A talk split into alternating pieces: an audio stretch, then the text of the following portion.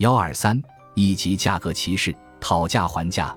在常年的商业发展历程中，价格歧视通过实践检验，已经发展出了非常丰富的层次。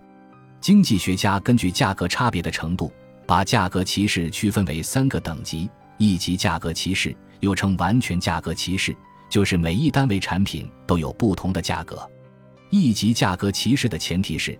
商家知道每一个消费者对产品所愿意支付的最大金额，并以此决定其价格。所确定的价格正好等于消费者对产品的需求价格，因而获得每个消费者的全部消费剩余。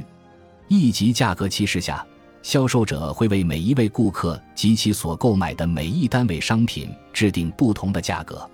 大家想一下，什么场景下会如此定价？对。比较常见的就是路边小商贩在售卖产品时，往往先叫出一个非常高的报价，然后再以讨价还价的方式获取消费者的心理价位，争取以消费者最高的心理价位售出产品。这种消费往往用于非常规的产品，人们无法在大的市场上获得一致的价格标准，只能依靠自己的判断来给出心理价位。比如。你去某个风景优美的海边度假城市旅行，临走时想买一件纪念品作为留念。海边一排的小摊贩摆着各式各样的纪念品，都是当地独有的手工艺品，在别的地方无法买到，也确实值得买一件拿回家收藏。找来找去，你看中了一件非常喜欢的纪念品，想要买下来，于是问价。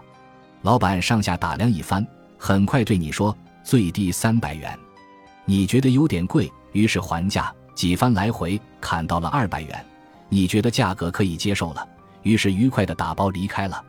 可能你不知道的是，过了一会儿，另一位顾客也看中了这款纪念品，老板还是打量了一番，看到这位姑娘背着 LV 的包，戴着卡地亚的手镯，穿着香奈儿的裙子，于是对她说：“这件是手工制作，只有一件，做了好几天才完成，少于两千元不卖。”这位顾客直接付了钱，开心的买走了。